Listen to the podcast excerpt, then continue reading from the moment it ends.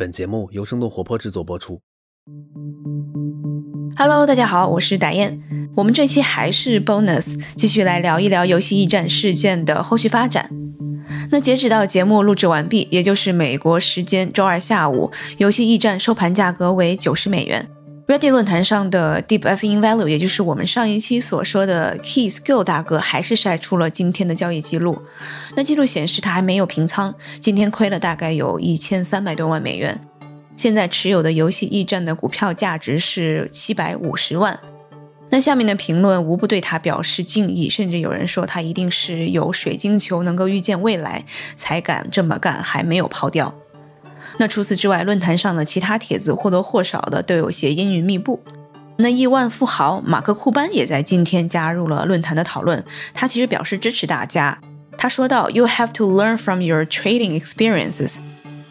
大意就是说，年轻人啊，你们的方向是对的，即使是亏了、摔倒了，但也是要学习经验，然后继续爬起来往前走。美国西部时间周日晚上十点，马斯克在硅谷语音社交应用 Clubhouse 上做了长达六个小时的直播，其中一段是直接逼问了也在线上的 Robinhood 的 CEO 弗拉德特内夫，为什么禁止大家在平台上买入？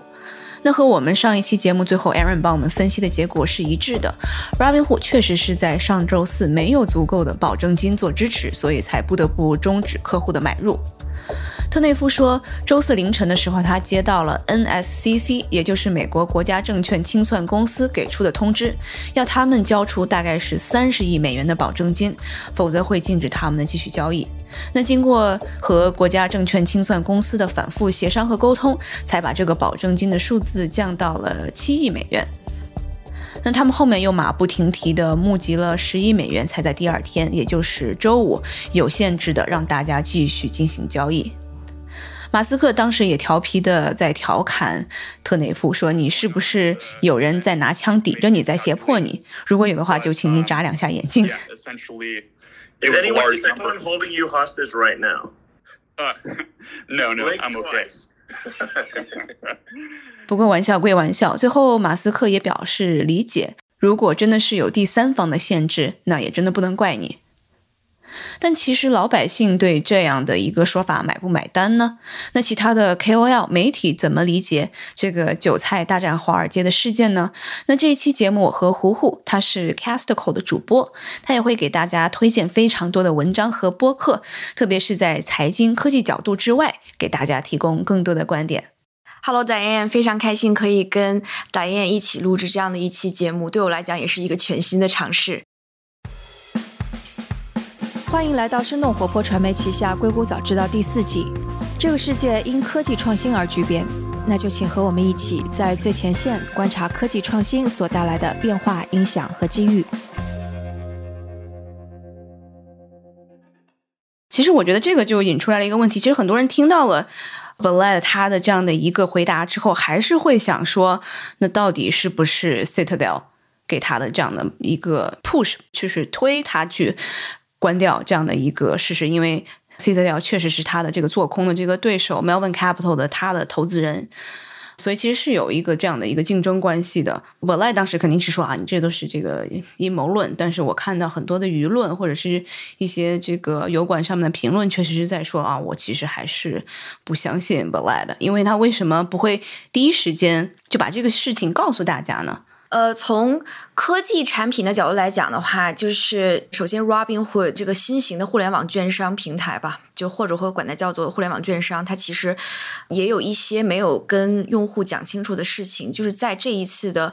GameStop 事件之前，它也受到过美国一些政府部门的质疑，因为其实它没有跟用户讲清楚它到底是怎么赚钱的。呃，用户选择用这个 Robinhood，可能一开始只是因为就是说我买卖股票什么的不用。收手续费，因为在一般的就是情况之下，可能还会要交一个这个手续费嘛。但其实 Robinhood 就是赚钱的一个最主要的一个东西，叫做 Payment for Order Flow，就是因为它相当于是扮演的是一个撮合的。我我个人理解啊，它扮演的是一个撮合的这样的一个角色。但它本身不能完成整个这个完整的这样的一个交易。然后在它这个撮合的过程当中，其实它也会让呃其他的 broker 去。牟利就是他可能就是会提前先把用户的这个订单，然后把这个订单的数据交给某一些 broker，然后这些 broker 也会根据这些数据的分析，然后就提前去投一些就是一般的散户想要买的这些股票，然后从中赚一个差价，这样。所以就是这一部分钱，其实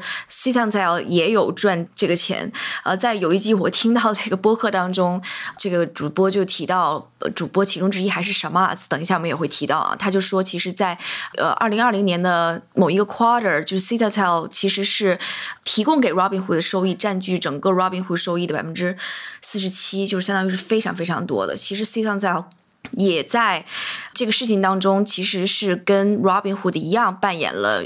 类似的角色，而且 Citadel 还是像刚刚导演说的，就是 C 床还有 Melvin 的背后的大股东嘛，就是大支持者嘛，所以这个关系我觉得是超级超级复杂的。对你刚刚讲到他们的商业模式是 payment for order flow，但其实你如果要查的话，这个最早的发明人他是叫做 Bernie Madoff，他其实是这个 Ponzi scam 庞氏骗局的这个创始人吧？这样说创始人可能有点 有点是褒义词了，所以就会就会让大家觉得到底是不是 Robinhood 是一个 for the people，对，是为人民的这样的一个产品。所以，另外一个在这个事件里面变得非常有名的人，他是这个 Chamath。大家可能对他现在已经有一些了解了。最早是这个 Facebook 的创始团队之一，然后后面很早的就退出了，呃，成立了自己的这个风投基金，叫做 Social Capital。然后后面他应该是在两三年前吧，然后就开始做自己的二级市场基金了。然后他也是最早在硅谷做 SPAC。我们之前也。说过了一期这个节目，就是这种空头支票上市的这样的一个新形式的上市，所以 SPAC 在最近也是非常的火，特别是在去年，就很多公司它其实是可能达不到上市的，不管是你的营收啊，还是更多其他的啊上市的需求，但是也能通过这个 SPAC 来上市。对，所以他在这个做 SPAC 中间其实是赚的盆满钵满吧。对他其实是一直是硅谷的一个一线领袖之一。他在这件事情当中实在是属于一个，就是任何人都没有办法忽略的这样的一个位置。呃，最一开始这件事情开始发酵的时候，其实他是完全的在抵制那些做空的机构嘛，然后在骂这些机构其实特别特别的阴险啊等等。然后到后来，直到 Robinhood 开始停止散户交易。他就开始把矛头的一部分转向了 Robinhood，然后开始说，其实 Robinhood 像其他的一些科技平台，比如 Facebook、Uber 一样，都有很多系统性的问题，等等等等的。对，然后他其实是大家应该也可能关注到了，他接受 CNBC 的采访，所以他反正也是有灵魂的四问吧，然后就是说为什么能够做百分之一百四十的这样的一个做空，然后这个为什么好像这次是老百姓赚钱了，然后就不行，然后你们要改变规则，然后你们不要让市场变得更加的不自由，你们不要就是让更多的。政府来干预这样的事情，因为你们不能改变规则。其实我觉得很大程度上他说的是对的。我一开始的时候，我看到他在 CNBC 上的采访，然后包括在 Twitter 上，他也会比较积极的回应别人的质疑嘛，会有一种感觉，是不是他也有他的意图？但是我后面就又看过他的一些访谈，还有就是在这次事件之前的做的一些比较长的播客嘛，就是我觉得他至少是一个想解决一些问题的人。在这次 GameStop 事件当中，其实他最大的一个疑问就是说，想要解决的是目前其实我们。整个投资的这个环境，还有整个投资机制是非常非常扭曲的，就它会有非常非常多的漏洞的，而且它是特别特别给一些呃很成熟的这样的大的机构一些特权，让他们去行使的，而一般的投资者呢，就是普通人的呢，我可能第一没有这个权限，二我没有这个资源，三我也得不到这个重视。那这个问题其实不是说一个人的错，而是整个 institution，就是这个制度本身可能会有一些很大的问题。另外的话。在面对现在，比方说一些新的技术出现，那技术是不是可以承担相应的社会责任？比方说，Robinhood 上面的用户已经这么多了，然后而且在这件事件发酵之后，一个结果就是它在 App Store 上面的排名基本上是居高不下的嘛。那面对这么多的关注，还有用户投入的这么多的时间，甚至信任，就这样的平台、这样的技术，它应该怎么能够端正自己的行为，然后去告诉大家怎样去回归投资本身最一开开始的初衷？因为就是我理解一个很简单的一个事情是说，投资其实就是希望经济繁荣嘛。我们把很多钱聚在一起，把这些钱投到。值得我们投的这些生意当中，帮助这些公司发展，这样的话，作为社会的参与者，我们才能够得到一些积极的回报。这个是最一开始投资的出发点嘛？但是现在就是由于一些不公平的这样的一个机制，或者是信息的这个差异，大家获取信息的渠道。不是完全一样的，再加上各种各样的杠杆啊，然后做空啊、做多啊这种不一样的立场啊，会导致呃我们越来越偏离这个投资的初衷。我觉得他就 Shamas，我听下来之后，我觉得原来他其实是一直在通过这些比较激烈的讨论，引导大家。再回到这个投资的起点上来的，所以我觉得从这个角度去理解他，他做的这件事情，或者他接受所有的访谈，在访谈上说的所有的可能听上去有一点点激进的观点，其实都还挺有意义的。嗯，起码是引起了大家的一个思考。好的，这里有一个插播。这里想感谢一下最后一期给我写建议的听众朋友们，特别是名家以及康给了我很多很棒的建议。比如说是下一期我们将全面改版，在原有深度内容的基础上会栏目化，比如像是 SaaS 方向的专题啦，比如说是在地域上面，我们可能也会多多报道硅谷以外的科技公司等等。但我们不会放弃硅谷早知道，或者是说生动活泼最核心的理念，就是给大家带来有深度以及有独特视角的内容。我们不人云亦云，也不哗众取宠，或者是盲目追求热点。所以下一季会在过年之后回来，但是我需要大家的帮忙。我们想要给硅谷早知道取一个新的名字，没有那么局限的名字了。如果你是一个起名的高手。欢迎在微博生动活泼，或者是在我们的听众群里面艾特我，选中可能会有奖哦。对我本来其实对二级市场也都是一个很白的小白。然后对，但是我我在做这次这个节目的调研当中，我也去查了很多跟 C 的调相关，他的这个背景，其实就是不免会查到，就是他跟这个美联储，甚至可能是这个美国财政部，反正各种相关的人，其实他们都是有各种各样的利益的输送和往来的，所以我就觉得，其实这样子的一些事件，老百姓其实也都看在眼里，对吧？那我从二零零八年以来，很多那老百姓确实是没有。过上更好的生活，那这些问题他们就都会把它归结于这种华尔街。那华尔街就是建制派，对吧？那我们现在华盛顿它就是建制派，对，也是为什么我觉得是二零一六年川普的当选，因为川普他不是一个建制派，他虽然可能是一个有钱人，但他不是传统的政客，对，所以也是为什么可能大家现在。不管是 我的左边的朋友还是右边的朋友，感觉大家全都是站在了一起，在这个 大战华尔街的这个这个议题上面。所以，我们再说回到 Chimas，你说他是不是也是接受了其他的采访？你是可以推荐给我们的。有一档节目叫做 All In，这应该是他自己的播客。他还有其他三位资深的投资人，还有资深的，就是可能金融行业或者科技行业的从业者，呃，叫 Jason Saxon Freeberg，就是他们这四位做主播的这样的一个节目，叫做 All In Podcast。然后其中有一集也是最近我听过的，我觉得最精彩的就是他们几位一起讲 GameStop 这件事，然后还有 Robinhood 这个 Timeline，我觉得就是整个的梳理就特别特别好，而且呃，说实话。就是哪怕不谈这一次 GameStop 事件，我在了解到 Chamas 这个人之后，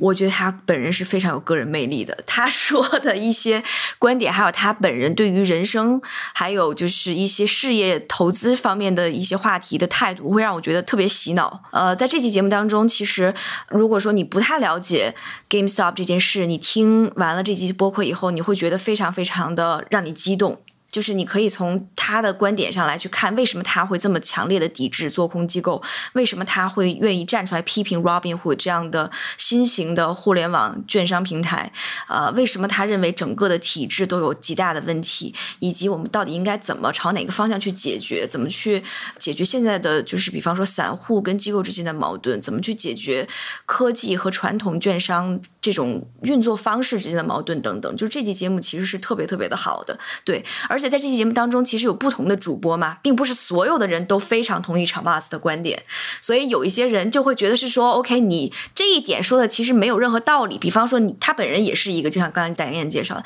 他也是一个投资者，对吧？然后他也做过许多快速的交易，然后许多有许多快速的这个牟利和盈利的这个产出啊等等，所以就是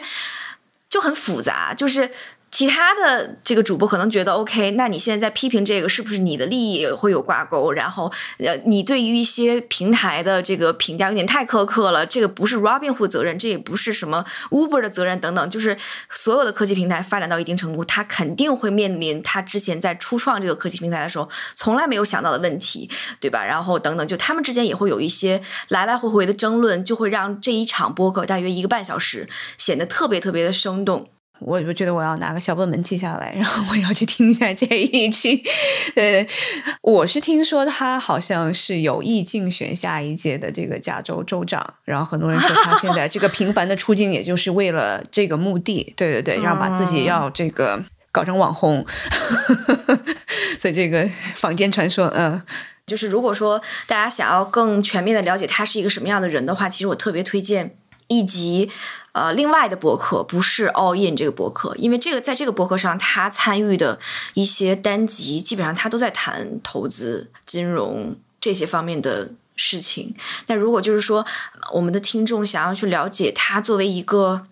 独立的人他会有什么样的思维，然后是什么样的思想在指导他的行为？我非常推荐他参与一个博客叫做 The Knowledge Project，他与一个就是现在在独立创作的一个人叫做 Shane Parrish 的对谈。在这期节目当中，其实 Chamaz 也讲了许多，就是他怎么样去理解他自己。他怎么样能够找到他人生的目标，以及在就在人生的方方面面，就是在普通人都会呃有的困惑上，比方说我们的个人价值或者个人选择，或者未来我要做什么，我怎么跟其他人打交道，然后我怎么能够照顾好自己的心理健康等等这些问题上，他都给出了一些跟常人不太一样的理解。对，我觉得在这一集节目当中，嗯，在 Knowledge Project 这期节目当中，其实我们可以看到一个更鲜活的一个个体吧。所以就是，嗯，推荐大家其实先去听那件节目，然后再回来。比方说，如果你对 GameStop 这件事情感兴趣的话，再去看他的一些访谈啊，然后再去听刚刚我说的 All In 这一集播客啊，你就会大约有的时候会，你应该会更加理解为什么他会有那些观点，为什么他有的时候提到一些事情会非常非常的激动，这样。好的，那你有没有观察到，比如说是其他的一些媒体，他们的一个角度是怎么样的？大家都觉得，因为我看到很多人，他其实觉得 c h a m a s 和 Elon Musk 是一个在引导民粹，他是一个 populism 的一个引导者。所以就是在我。看的一篇相关的文章当中，其实就是 Vox 也是一个北美还算比较受欢迎的一个媒体吧。然后他其实采访了一本书的作者，这本书其实不是畅销书，呃，这本书的名字叫做《The Revolt of the Public》，就是公众的反抗。然后在这篇对谈当中，其实就是有一个核心，就是说在互联网的这种时代呢，呃，刚刚。开始掌握科技工具，康康开始掌握各种海量信息的这个普通民众，其实是不会更感激他们已经有了这么多新的权限、这么多新的权利，他们反而更容易愤怒的发起对于整个制度的抗议。然后他们掌握的这些信息，反而会让他们有一种一切都是假的，一切都是有矛盾的，一切都是有阴谋的这样的一种反抗。对，所以这是一个巨大的一个一个混乱的这样的一个局面。但是这样的一种抗议，最后到底通向哪？其实是现在每一个人，不管是社会制度还是普通人都还没有得到答案的问题。另外一个非常让我有启发的角度，其实就是比方说像 Game Stock 在整个事件当中被大家称为叫做 Meme Stock 嘛。就是 meme，其实用中文就有点像我们中文这个语境下的梗嘛，就是一个一个特别迅速火起来的一个文化现象或者一个词等等一个概念。这个 meme 其实，在之前的一本就是很有名的著作，叫做《自私的基因》当中，就是这个英国的作家，他其实解释了这个 meme 它的传播的效率，其实甚至可以超过 DNA，就是可以超过人类得以延续的最基本的这样的一种单位，就是文化。的传播是非常非常可怕的，就是人跟人之间彼此互相左右的这种影响是非常非常巨大的。就是这也是为什么，比方说在整个 GameStop 这件事情，在比方说像 Reddit 或 Discord 群组当中，它在发酵的过程当中，其实你可以看到许许多多的 memes，不管是 GameStop 这个股票，还是比方说一一些来源于 4chan 这个 特别有名的这种流行文化网站上的一些梗啊，或者一些图片啊，一些比方说像 Yolo。啊，这种呃俏皮话啊等等，就是它是一个非常非常让人觉得迷幻的一个组合。我昨天是采访一个亲历者，然后他其实也是一开始就觉得一进去其实大家全都是黑话，然后所有的语境跟 f o r t u n e 是很类似的，比如说他们可能会说啊，Do not be gay 什么就这种话。因为我也问了一些美国朋友，我说啊，是不是这个真的像是 Reddit 这个 Wall Street bad 这样的 subreddit，他们就真的是这么的恐同，或者是这么的政治不正确？他说其实很多人他就是因为拿 meme 这种方式来反抗，就是现在的某种的。政治正确下面，你不能再开玩笑了，是这样的一个 对这样的一个反抗的态度。对，所以在小 Mars 某一集播客当中，他其实提到了嘛，这场争斗是关于 Pro against the Joe，就是 就是这个所谓的精英对战，像小丑一样的这些普通人对战所谓的华尔街精英嘛，就是。这种冲突感其实它是非常有戏剧化的。然后除了刚刚提到的那篇 Vox 的文章，其实还我还看到了一篇我觉得也特别特别的有意思的文章，就是来源于《卫报》。然后这个作者他其实是从一种文化的角度去解读这样的一个事件，他没有提到太多金融的或者投资的知识，但是他意思是说，整个的这个争论让他想起了当他还是青少年的时候的他的那种叛逆的心理。就是所有的这些梗啊，所有的这些就是网络文化的这些介入啊，都让他觉得好像就是完全没有办法存续的青少年的那种冲动和叛逆，已经占据了我们文化的主流。然后这件事情会让他觉得有一点点遗憾，因为他觉得人是要不断的成熟的，就是说我们要知道我们在说些什么，而且我们每次说的话一定要有一些分量的。所以他其实没有想到说像这种梗文化或者是这种网络文化能够如此影响一个对于社会很重要的这样的一个一个产业。然后，但是他最后的这个文章的结尾，我觉得超级超级有意思。他说，虽然这种青少年的反叛让他觉得有一点点羞愧，就是作为一个。成年人啊，因为他觉得他之前活了这么几十年，也确实没见过这种场景。但是看到华尔街的这帮人被搞，他还是觉得非常开心的。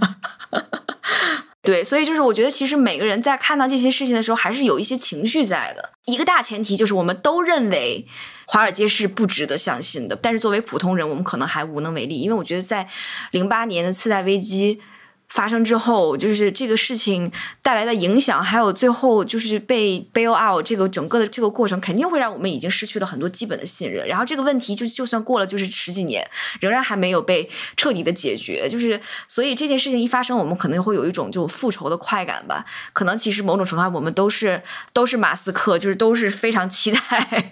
就是被搞。然后尤其那些做空的那些人，就是为了牟利，还要就是无所不用其极的去玩一些。手段的人希望他们被搞这样。今天的股票其实跌的蛮惨的，我觉得肯定是有一些机构啊，或者是很多人他就已经是清仓了，可能有些人赚了不少的钱。就是所有像这种投机性质的闹剧，因为确实有许多人在靠这件事情在就是想要牟利嘛，对吧？就是这种性质的闹剧。基本上都可以划成四个阶段，就是第一个阶段是错位，就是矛盾开始出现，然后第二时间就是爆发，就是两方彼此就是完全没有办法调和，然后第三部分就是狂欢，就是肯定会有一方在这种巨大的冲突当中得到了他之前从来没有享受过的这种呃关注，然后最后一个阶段就是破灭，就是所有的这种狂欢还有这种爆发，还有这种错位的关系，它其实是没有办法解决的，最后的最后，这个泡沫肯定会。破，然后这件事情肯定是不可持续的，会回归到一个就会落回到某一个位置，然后才能够嗯有一个结果吧。但是还像我其实刚刚我们在聊这个。就整个过程当中，就是我自己个人会非常非常好奇的是，就这一次体现出来的问题，最后到底会能不能找到一个系统性的解决方法？就是它会是什么？然后这种矛盾是不是能够缓和下来？我我我是非常非常好奇的。对，你觉得系统性的问题在哪里啊？第一方面就是我觉得大家，我觉得就是作为一个普通人，我开始尝到信息带来的甜头之后，我就想要追求信息上面的对等。就比如，比方说，作为一个普通的投资者，哦，为什么我买不起那个 Bloomberg Portal？就是，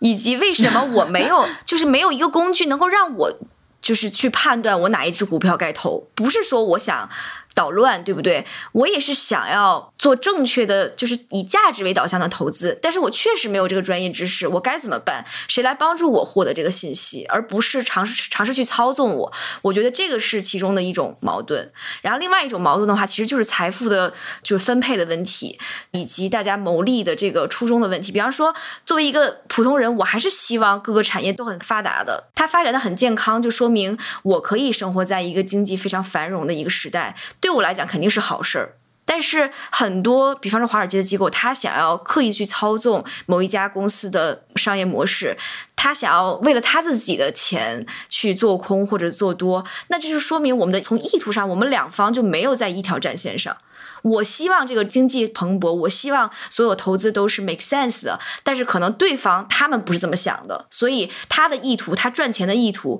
会影响他所有其他的行为。还有最后一点的话，就是说彼此在交流的时候的一种态度吧。我觉得这个也是可能到后半段我观察，呃，一些所谓的金融大佬或者投资大佬把这些普通人惹怒的一个最重要的点，就是他在开始跟我讲话的时候，他在开始跟我对话的时候，他并不是把我放在了一个平等的位置。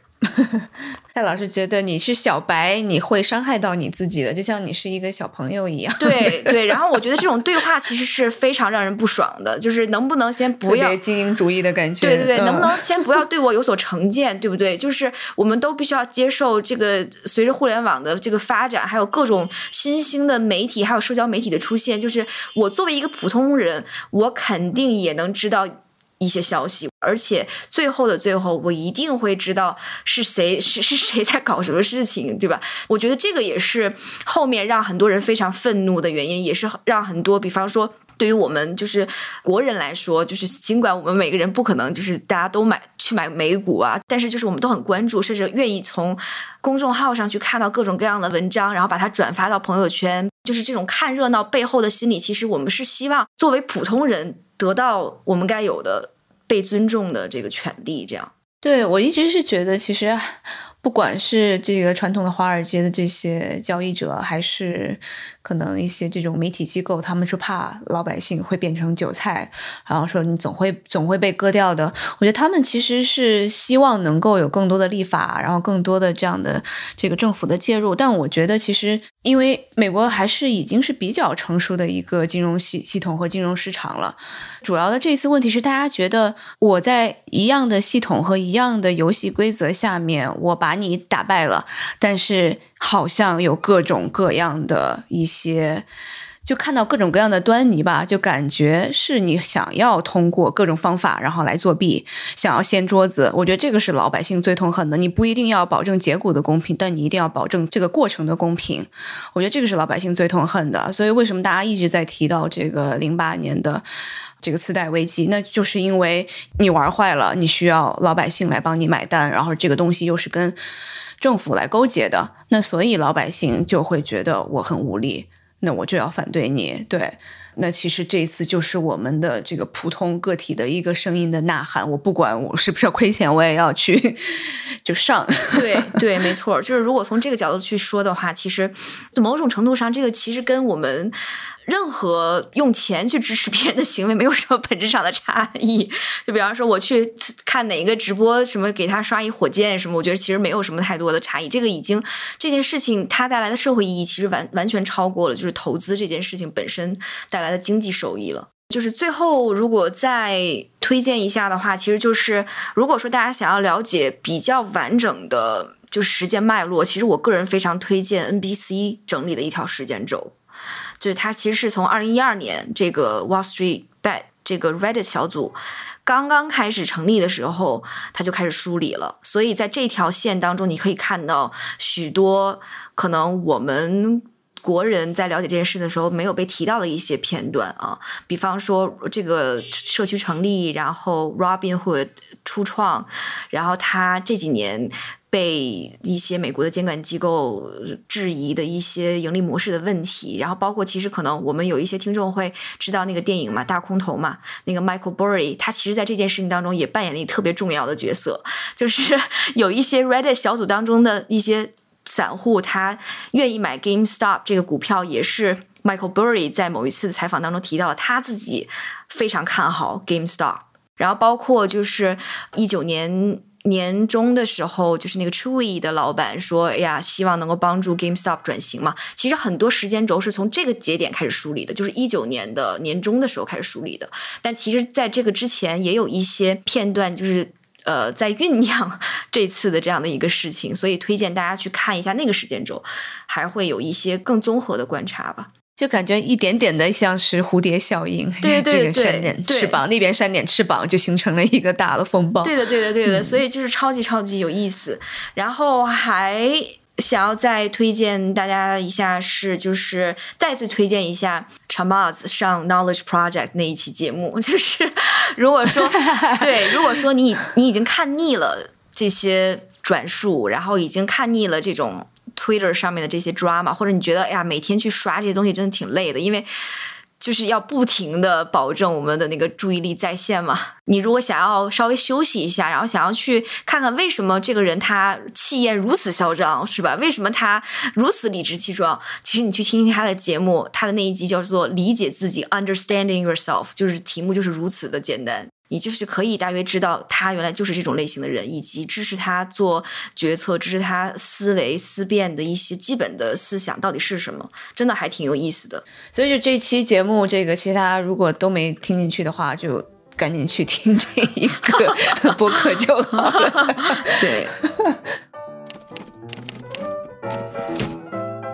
现在做一则生动活泼的过年的茶播。我们正在征集适合春节期间收听的播客，从即日起到二月十二日，推荐播客会有超级多的福利哦。福利一：免费获得生动活泼限量版咖啡；二，如果你的留言被评选为精选留言，可以加入我们的新春最最活泼群，所有的主播都在这个群。我们会在春节期间连续发七天的红包，还有意外的礼物相送哦。所以大家可以在 show note 里面看如何投稿。另外啊，小小声告诉你，想要直通我们生动最最活泼群和各位主播一起过年的话，也可以购买我们的咖啡。生肖英会直接拉你入群。OK，就这样，拜拜。好的，那谢谢胡胡，非常感谢帮我们整理了这么多的延伸的材料，然后其实也非常。谢谢这个上我们的节目，帮我们就口述了一下，然后又给大家好多的这个课后作业，就是希望能够帮助大家，就是更全面的了解一件这件事情吧。然后如果有哪里讲的不对的地方，也请大家多多包涵。谢谢。好的，谢谢，拜拜。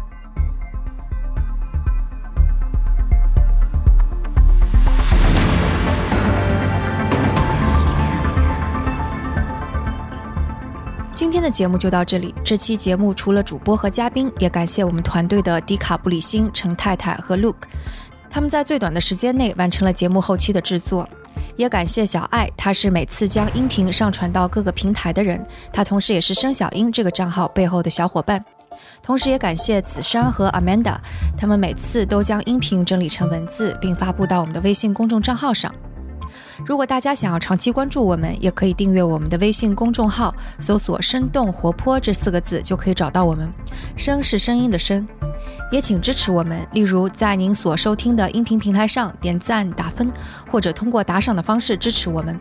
打赏方式在我们的微信公众号以及网站声道 FM 上都能找到，s h e n g 到 FM。当然，也可以转发给你一两位朋友们，让他们也听到这档节目。也请大家继续关注我们之后的报道。那我们下次节目再见。